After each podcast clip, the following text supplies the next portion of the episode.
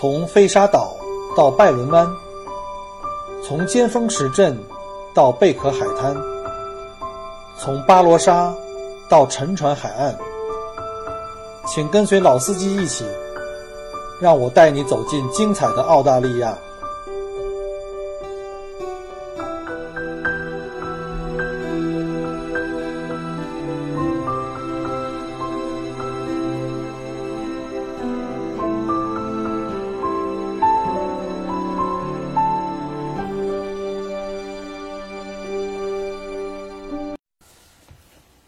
各位听友，大家好，欢迎再次回到麦克国聊澳洲。今天是二零一八年的七月二十七号。呃，细心的听友可能发现了哈，昨天晚上做了一期，今天又赶制出来一期，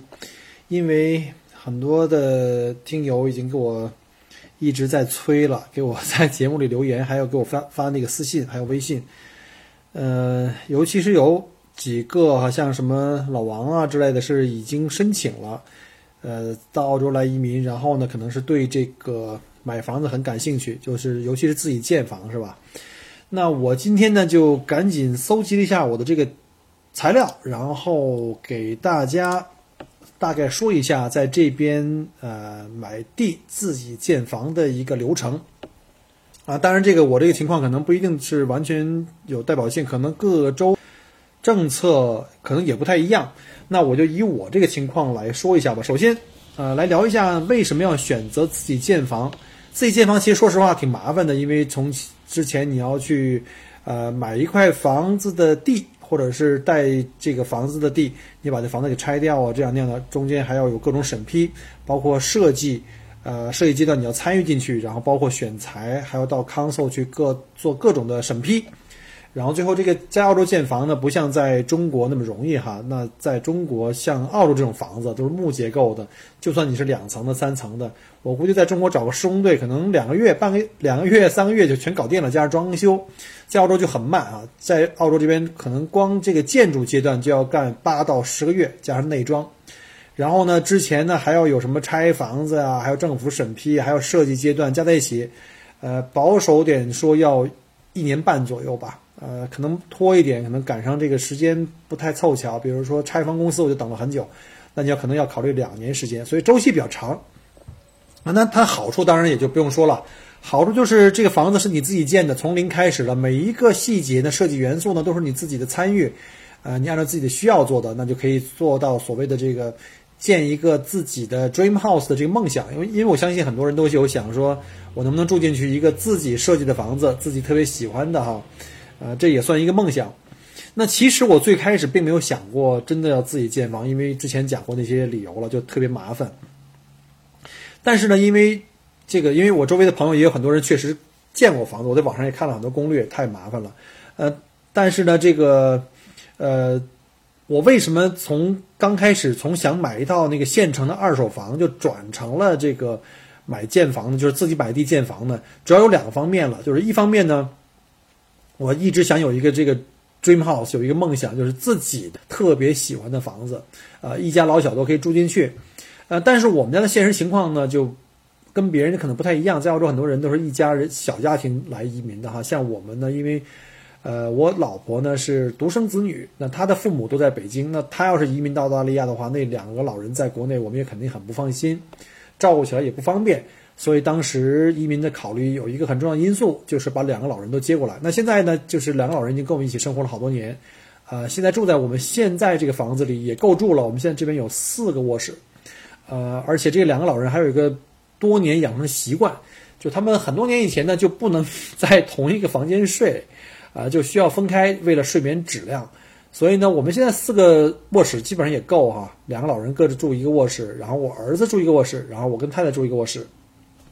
所以呢，我们在这个买房的时候，这就要四卧室起步。而且我现在住的房子比较适合老人，是一层的，就是平层的房子，地比较大嘛，八百一十多的地，然后房子有大概三百多平米。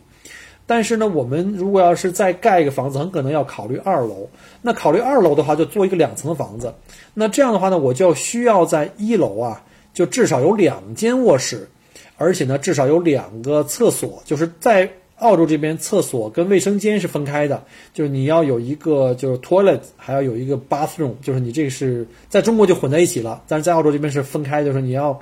呃，有很多房子那种二手房那种旧一点的房子呢，一楼可能没有卧室，所以呢，它最多有一个书房，那。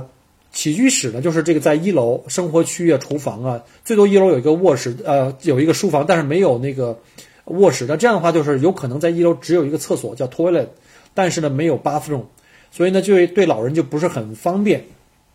所以我们的要求就是一楼至少有两个卧室，或者一个卧室加一个书房，可以改变成呃改装成一个卧室，啊，并且呢在一楼必须得有 bathroom，也得有这个 toilet，就是有厕所和这个洗澡间。那就得找一个一楼有主卧的了。那就这一条框框啊，就把我们购买的房子的范围缩得非常小。因为我刚才讲过了哈，老外的很多的房子啊，呃，多数都是一层是活动区，叫 living room 嘛。那二层是卧室区，那就很麻烦，因为爬楼梯对老人来说还是挺难的。带一层卧室的呢并不多啊，最多带一个卧室哈，那两个就更少了。那第二个原因啊，就说来就太让我痛苦了。就是我们在去挑房的过程中，在我们喜欢的周围的区啊，呃，像我们东南区的这个离我们家不太远的这几个区，在找房子的过程中啊，凡是我们看到这个环境很好的，然后房型也不错，也不会特别旧的房子，而且正好一楼呢又有主卧呀或者书房可以让两个老人住的，那这样的房子都基基本上算比较好的房子，那来参加拍卖的人呢就比较多。那我们就知道了，在这种情况下，那我们很多中国同胞的面孔就出现了，而且尤其是这两年刚刚来澳洲的这个中国同胞，呃，因为他们从中国来嘛，这个中国的房价那高起的不得了啊，那到了澳洲觉得这个澳洲的房价简直跟白菜价一样，所以呢，我们每次去参加不管是 private sale 啊，或者是这个 auction，就是拍卖会，或者是这种啊私下交易这种的话呢。我们去看了房子，给房子做了一个理性的评估，但是每一次都被这个刚刚来的中国同胞无情的给打击了一遍，因为中国刚来的这个呃这个移民的同胞呢，他们是要买这个自住房的嘛，这个刚需呢比我们强烈一点，而且他们到了澳洲一看，这地这么棒的，这么大的地，这么好的房子，跟中国比太便宜了。就玩命的往上加价，就有有的时候已经超出了这个理性的范围，就已经超出了这房子应该有的市场价。而且呢，无一例外，我基本上在决定买这个旧房是这个现在这个旧房之前，基本上我参加了半年去看房啊，open 啊，不管是 private sale 还是 auction，都几乎是每一次都被中国人啊，都被那个。强有力的竞争对手，这个这个中国的炒房客，或者不是就是这个买房客，都抢走了，都是以超出我预算非常非常多，完全不可以接受。现在中国人太有钱了，中国有一句话叫“厉害了我的国”啊。那我们真的是感叹于现在国人啊，呃，对于澳洲房产的这个疯狂与不理智啊。毕竟啊，跟这个尤其是从帝都和魔都来的这中国人来比的话，那墨尔本的房子确实是又好又便宜。所以呢，这个半年多都没有什么结果，就是在二零一六年就开始看房，看了很多，最后都没有交易成功，因为被他们被别人给抢走了。哎呀，说了半天还是自己没钱呀。那最后呢，我们就不得已呢，就改变了我们的方向，就想呢，干脆这种这种比较好的房子，既然我们看中的比较好的房子呢。能达到我们要求，那对于大多数人来说，那都是算是很好的房子。那竞争肯定是激烈的，那我们干脆就转变方向啊！我们把这个策略就发生了这个一百八十度掉头，我们去专门看烂房子，就是但是也是在非常好的区，呃，比较适宜的区，包括周围的配套设施啊，各方面都比较适合我们。然后呢，但是这块地呢要好，但是房子要烂，就找那些越烂的越好。这样的话呢，很多中国人就不看了，他不会看那种特别烂的房子。一般看这种烂房子的呀，都是一些 builder，就是这些，呃，建房的这些呃建房的这些商人，他们买这房子呢，把房子拆掉，然后建个更漂亮的房子，来卖给那些愿意出高价的中国人啊，或者是这些第一次买房的人。所以这些 builder 要考虑的是它的成本，它建房成本压的要越来越低，才有可能赚的越来越多。所以呢，我们去跟他去。竞争的话呢，我们的优势还多一点，因为毕竟我们是买了自住的吧，我们不太考虑什么，呃，短期的这个这个，呃，盈利和这个上升空间。所以呢，这个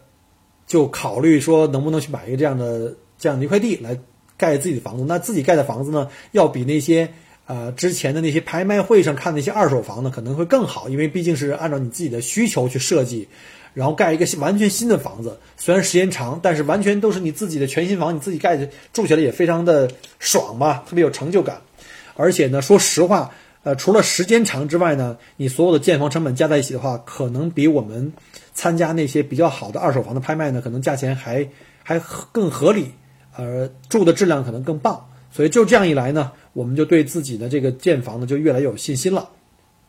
无非就是多费点心嘛，反正也没办法嘛，没钱就只好多费心了，对吧？所以就有一句话说叫做“长得不帅就玩命读书”嘛，所以我们就只好多费心了，那就使了我们的这个。就是买地建房的这个呃流程。那第二步啊，除了这个挑地之外，哈，第二步就是要看中一块地以后，要开始跟那个建房的公司呢同时做一些接触了。在澳洲这边呢，尤其在维州这边啊，比较大的建房公司有那么几个，包括我们现在选择的这家公司叫 Metricon，还有呢，还有像啊什么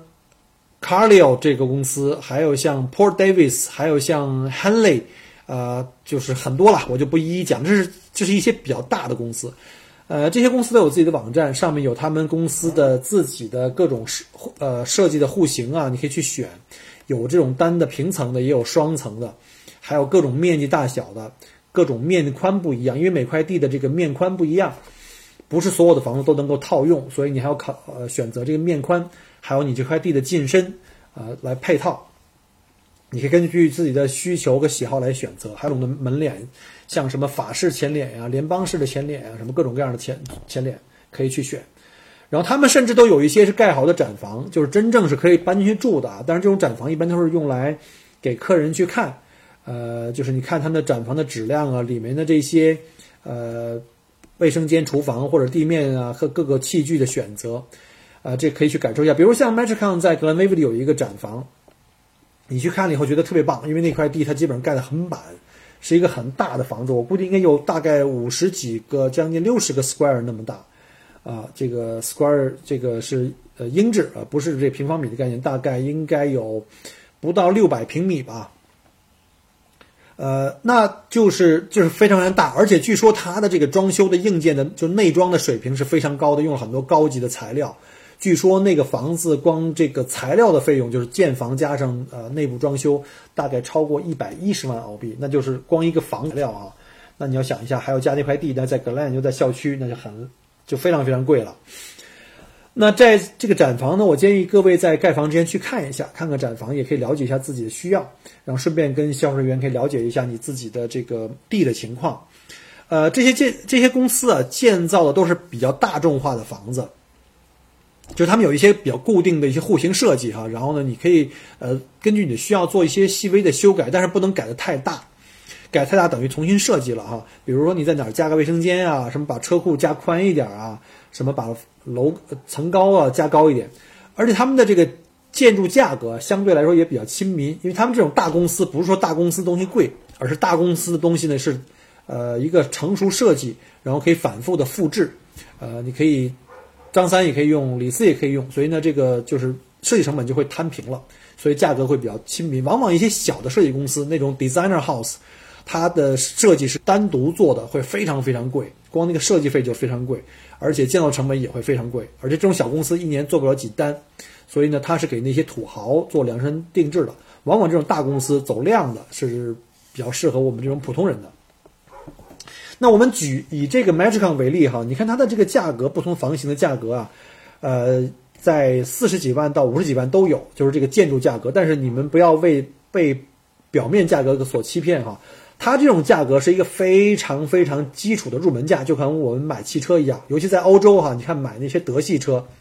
那基本上它就是报价，就是起步价，就是 base price。这种 base price 你基本上不会去住的，你也不会去买来开的，像那汽汽车，你肯定要加个天窗吧。什么？甚至你买的好多车，如果你不讲的话，它是手动挡，有的人不能开手动挡，你得加变成自动挡吧。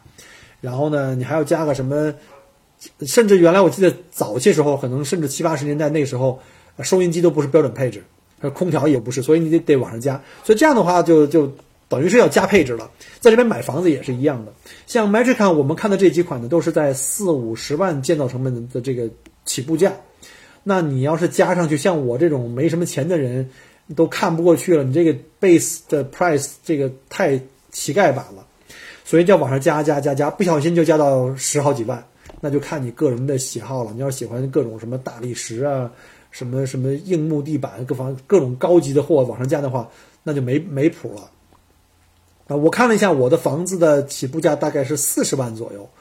然后呢，加完之后可能加了大概有十三四万的样子吧。这还没包括，这只是房子，还没有包括房子以外，比如像花园的，呃，地面怎么设计啊？是铺水泥还是种呃草坪啊？还有像 driveway，driveway 就是你的这个车道，然后呢，另外呢还有像你的这个前面的这个围栏，电动车库门不是不是这个房子的这个电动车库的车库门，是你的这个院子的外面的这个这个围墙，就是这个铁栏杆的这种电动门啊，或者是这种走人的门啊，这些加上去的话，可能要再加个十万左右，我估计。反正就是大概就这样。反正我觉得这种大的 builder 还是比较适合我们这种普罗大众的哈，是呃，它能符合大部分建房者的需求，而且大公司让你觉得也比较有保障一点儿。我们之所以呢，他们的对这个房子结构的呃质量保证呢，就是结构部分是二十五年。那很多小公司呢也说十五年、二十五年，但是这种小公司可能干个十年八年就关门倒闭了，你就没什么意义了。所以呢，我觉得这种情况还是找一个大点的公司靠谱一点儿。而且大公司的话，它的这个进货量、采购的量很大呢，它的这个材料的成本压缩的会比较低，这样的话也利于帮助我们整体来降低这个建筑成本。那刚才也讲过，有一些小的设计公司哈，所以说如果您是比较土豪的朋友，那您可以完全选这种小公司，就是所谓这种高端精品公司啊，就像我们做旅游的这个叫高端定制游。那他们会经常做一些设计感比较强的，我们叫 designers house，这种就是可能专门为你独立做一套设计。这个设计是在地球上可能就完全没有了，就只有你一家啊，别无二家。你这个就非常有个性，奢华高尚。普遍这种房子加上设计费的话，建造费用的话，大概要一百万起步，而且上不封顶哦。你说我有钱，你放心，没有花不完的钱，只要看你想怎么豪。就往里砸钱，绝对不是问题啊。那还有一些中小的设计公司，那他们可能也会根据你的要求设计一些比较特色的房子，那价格是属于上面那两种的之间了。那我们选择这个 Matricon 呢，还有一个主要的理由是我看了好几家公司，包括像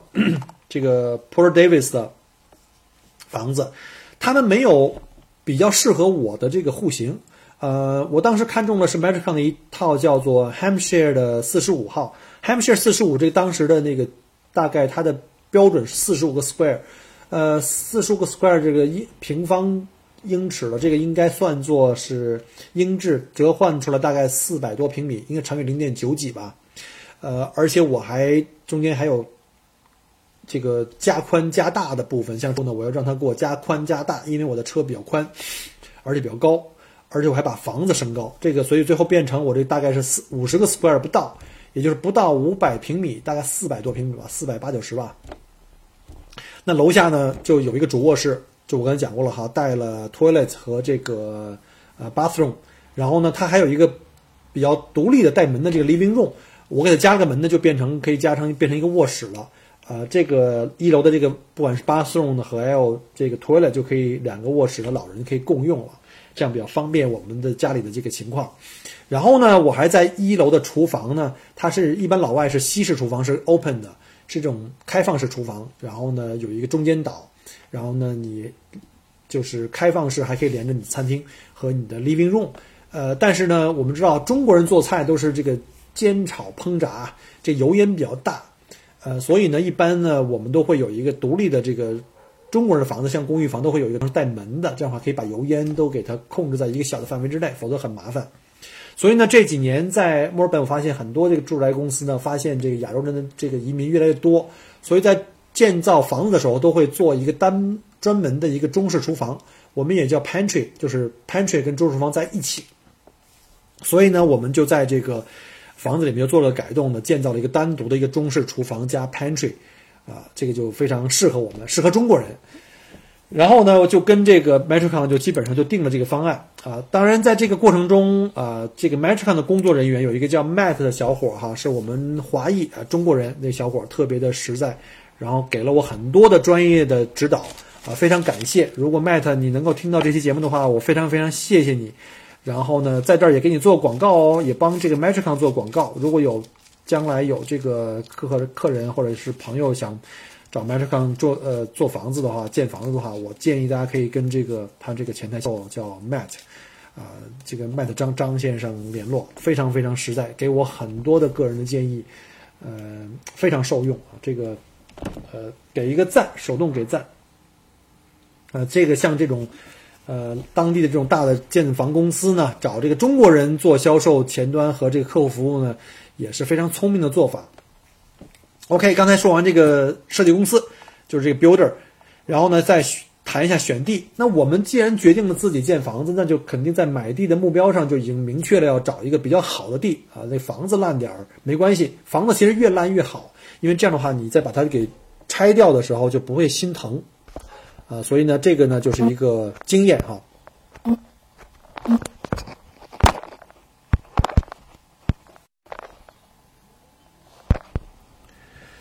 哎呀，刚刚发现了一个很严重的技术问题，就是刚刚在手机在连接的时候，发现这个我的电容麦没有插在输入端。这个岁数大了，真的这脑子都坏掉了。可能刚刚前一段的录音的效果是拿手机直录的，嗯，现在我不知道会有多大的变化哈。可能各位听的时候前后会有一个差异。那就请大家多担待。一看已经录了二十分钟了，再为这段再重新录也就没啥意思了。反正以内容为重吧，形式还是次要的。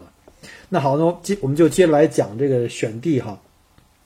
那选地有几块大家要注意，就是呃，第一呢，就尽量去挑选比较平整啊、比较平的地呃，尽量不要选坡地，因为坡地呢对于这个地基的要求比较高，所以呢建房成本就会比较。比较贵，因为有一个叫那个 site arrangement fee，这个那个这个 site 呃呃，就是做这个 site 的时候呢，如果你是平地呢，做地基比较容易；如果是坡地，就真的很麻烦，要打桩啊，这样那样的，还要去呃很多土方量。但是呢，并不是说平地就是最优，就是看你的钱啊，因为坡地一般都是在山坡上，山坡上的风光很好看，就像我现在住的这个旧房子，现在我住的这个第一个房子，我们家这个。主卧呀，还有像我的这个书房和客厅，那窗外呢就是这个整个丹尼弄山，以及这个 Dallas Park 这湿地公园，非常的景色非常的漂亮。到时候我可以发一个照片在这节目后面。呃，但是如果让我再把这房子拆掉重新建的话，那我这个坡地的这个地基啊就会非常贵。所以呢，这是要提醒我们注意的。另外，这个地最好方正哈，因为方正比较好利用，尤其是很多户型，因为房子是方的嘛，很多户型呢可能对面宽和进深有要求。那三角形的、斜的或者不规则地形的地的都非常不好办，除非你的这块地呢非常大，你就把房子放在中间，放在哪儿也好。但是如果要是这个地呢又比较斜，还是三角的地还不大，那你的房子会非常非常受限。那，再有呢，就是如果你想将来这个这块地，我想将来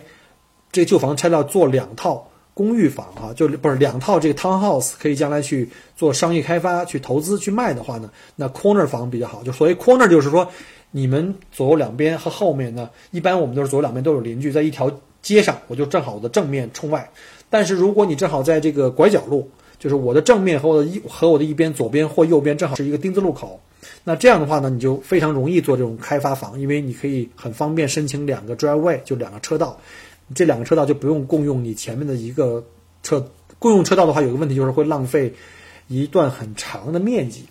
啊，这就是这个呃很要注意的事项了。然后再有就是你两侧的房子，就是你邻居两边邻居的房子，他们的前脸离马路边的这个距离，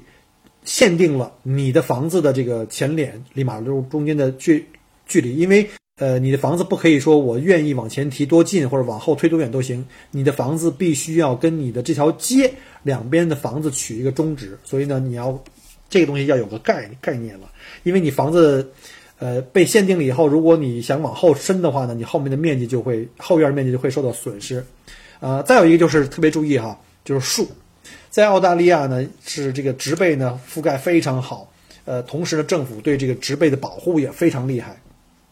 那这个树呢，呃，虽然在你家院里是你的财产，但是你想砍是这个非常非常难的，尤其是有很多地方叫植物保护区。那如果你买地的建房这块地域正好呢是在这植物保护区，我们叫 VPO 吧，呃，所以呢，在这种区域里面的话呢，你买了地，而且这个树正好在你盖房子范围之内，你要把它砍掉。的话，这个费用是非常贵的，而且呢，你要去跟当地的这个政府呢去申请，非搞得你会焦头烂额，因为政府一般都不会批掉，尤其这个树如果是属于本地树种的话，又是很高大的话，你就麻烦了，这政府就是不会批，那你对你这个将来建房可能会有很大的影响。嗯，就光砍树，就即便他批了，比如说你这个院子里有五棵树。都是很大的树，你要光砍树的话，可能一棵树都要收你个一千五到两千块钱，而且要把树根要扛，要给它砍走的话，又还有很麻烦，要专门的工具。尤其这个树如果正好长在你跟邻居的这个 fence 这个围墙中间的话，可能会破坏 fence，你还要花钱去修 fence，那就是一笔巨款了。所以呢，这个是我们买地需要小心的。OK，总之，这个自己建房子的话就要看地，房子越烂越好，因为烂的房子基本没人要，跟你竞争人就会少。而且这个房子越烂的话，你不心疼，就一脚踹就把那个。你看，像我买的房子，就是屋顶漏水，墙有裂缝，而且呢，这个因为房子的前主人要退休了啊，搬到其他城市去了，他也不想修了，就凑合着住，住了几住了一两年就给他卖了。所以呢，我就看好这房子出价，也没人跟我竞争。但是在这个时候，最好啊，你拿这个出价之前跟他签合同以前，最好把这块地，呃，去跟你的这个建房公司啊，就跟那个 builder。像我呢，就跟那个 Metricon 商量一下，先咨询看看我这块的这个房子适不适合能够盖一下我当时选的那个 Hampshire 负呃四十五号，呃，结果他告诉我说你这块地非常棒，这面宽也够二十六米，然后进深也很好，七百多平米的地完全可以放到我这个特别喜欢的这个选好的这个呃房子房型，所以呢就定了。然后呢，我就跟这个房东就签了合同，就把这块呃地啊，就带旧房这个地就给买了。啊，同时呢，你要还要跟这建房公司了解，就是我这如果层加高的话呢，两边这个地的宽度够不够？因为你房子如果太高，会两影响你两边这个邻居的这个采光，所以这个要特别特别注意啊。所以呢，到了这个时候，你就基本上可以知道我这块地可以买下来了。那买下来以后，你交完定金，呃，交定金非常快啊，我们就跟这个建房公司也把这合同给签下来，就草签了草签了合同。然后这个时候呢。就是可以锁定你这个报价了，因为这个建房公司啊，在不同阶段可能会经常会改价钱，呃，一般都是在涨价，因为材料费和工人的这个费用都在工资啊都在涨，所以呢，呃，如果定了以后，赶紧交定金，把你跟这个 builder 之间的这个合同价这个锁锁定了，啊，这个也是这个没办法的，因为墨尔本的就是澳洲这州的人工成本啊跟材料成本连年都在上涨，所以建房的价格也在不断的上涨。那整个房子的价格呢，由三块，基本由三块来组成。一个是基本报价，就是你这房子本身建造成本；还有一个就是地基，地基取决于刚才讲过了，你是呃一个平地啊，还是一个坡地。然后第三个就是升级项目，就是你在这个原有的房子上面，你可能要加某些配置。像我呢，就把房子加大，车库加宽，然后每一层都加高。因为如果你的面积很大，三四百平米的房子的话，你一进去，房高不升高的话，你会觉得这房顶很低。啊，就会就觉得有点压抑哈，所以呢，你看那个表面房子价格是四五十万的房子，最后你加完以后，呃，三家两家的一升级啊，什么大理石啊，什么硬木地板啊，最后你看吧，最后都肯定要超过你最开始的预算很多。不过呢，像刚才讲过的，有一些你一定要做，像升高啊，然后还有像厨房卫生间和一些电器部分，一定要用好的材料，因为将来你卖的时候呢，也好价钱。然后就说一下这旧房子你怎么处理。那旧房子买到了以后呢，我们是二零一六年八月份的时候交定金啊，结果签完正式合同大概三个月，因为政府那边办事非常慢啊。然后旧房子最后 settle settle 就是所谓的过户了。那过户给我们以后呢，我们就要联系一下这个中介，问问他这个有没有人愿意租房子，因为我那时候还没想好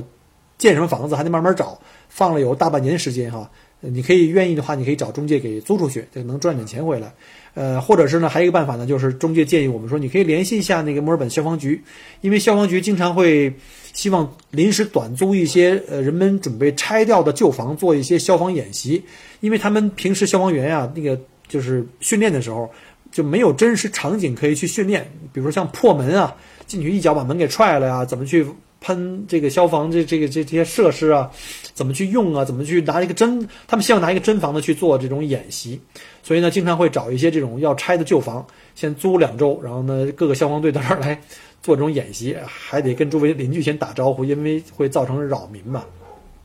不过那段时间因为正好是圣诞节，也没有人做这种演习，所以就我也就没，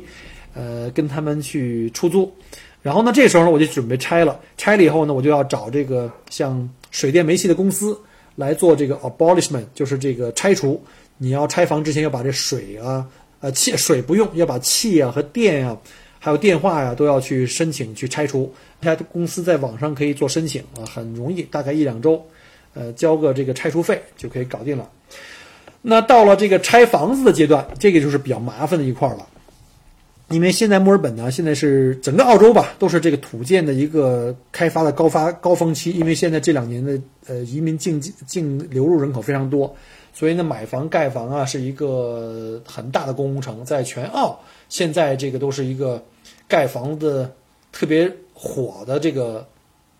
年头吧，从一九一个不是应该是从二零一零年一直到现在。现在拆房公司都特别忙，你一定要提前预约。有的时候你可能预约三四个月都不一定，你给他发个什么找这个公司的网站啊，给他发邮件啊，打电话根本没人理你，因为都太忙了。后来呢，我就找了几个这个自己建房的朋友啊，嗯，然后他们给我推荐了他们自己曾经用过的那个拆房公司，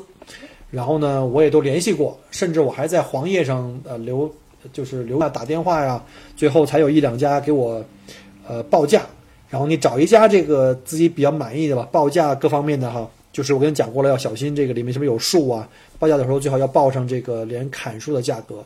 所以像拆房这种事儿，一定要提前约。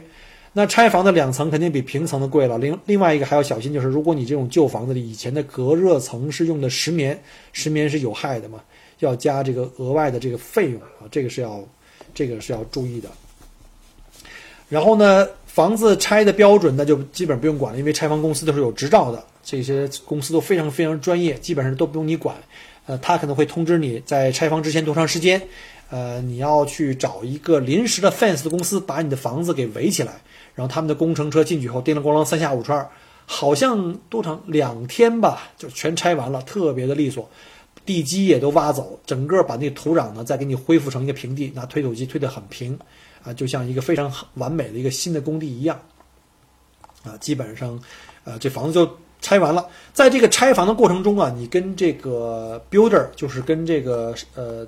建房公司，就要开始进行到你的这个升级部分，包括叫选色和选电和你的升级部分的选选择。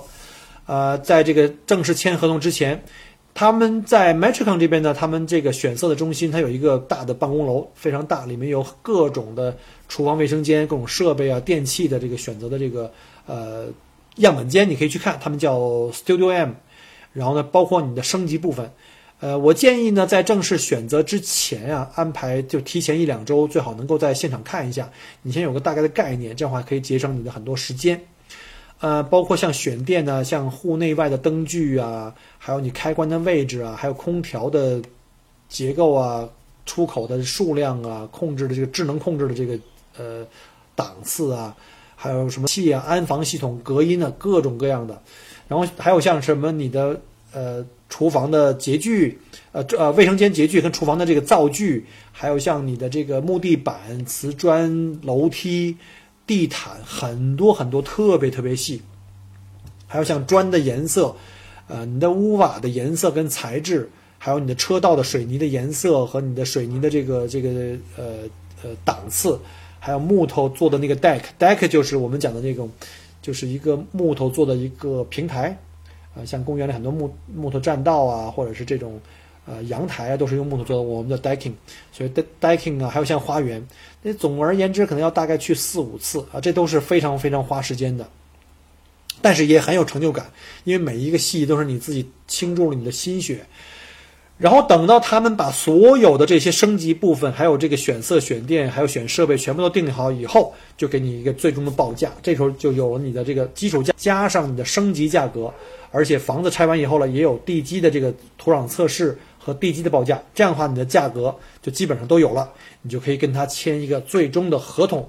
啊，当然这个中间如果你某些的小的地方还想做一些小的修改，这是可以的。啊，他们还是比较贴心的哈，就是可以帮你做一些修改。但是如果合同签订之后准备施工了，这时候就尽量别修改了，因为材料都已经定好了。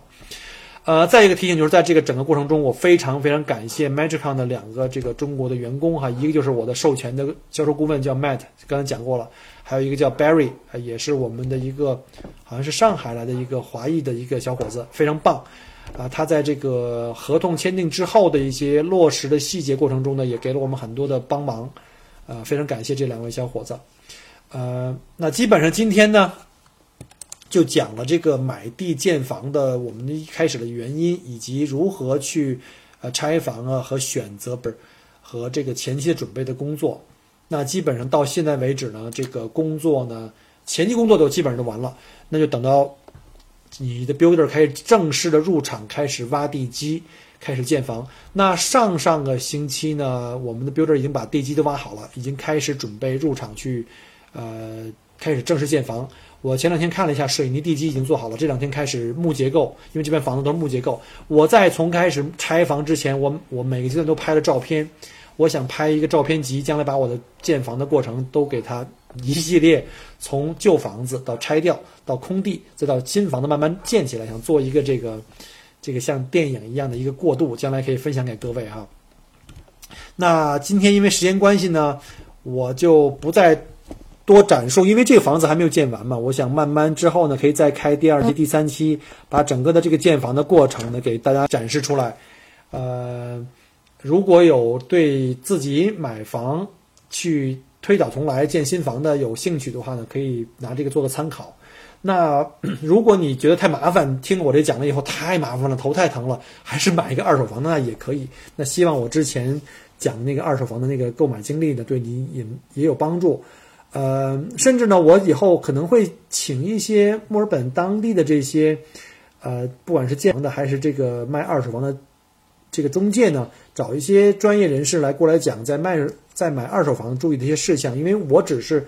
呃，对我买房经历可能会有一些认识，但是对海外人士或者是说对刚刚来的澳洲这边买房的，可能有些政策上现在发生变化了哈。因为我们知道，像本地的银行已经不给这个海外人士贷款。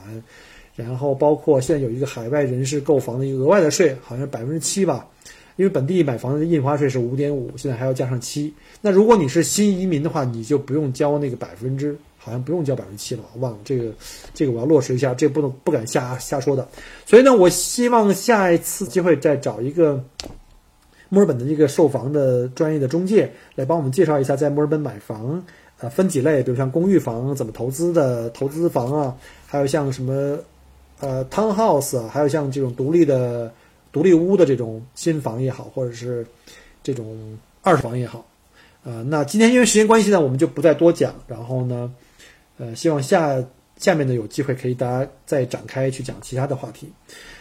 好了，再次感谢各位呃收听麦克锅聊澳洲这一期的节目啊。那麦克锅在墨尔本呢，祝各位周末愉快，我们下期再见。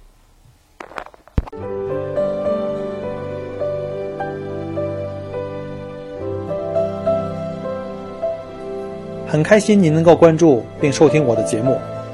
如果您觉得还不错，请您转发并分享给您的朋友们。同时，也欢迎您给我线下留言。除了喜马拉雅，欢迎您关注我的同名新浪微博“麦狗锅”。同时，希望您关注我们的旅行服务公众号，微信公众号“墨尔本精品小团旅游”，里面有很多澳大利亚的旅游资讯和攻略。希望我的节目越做越好。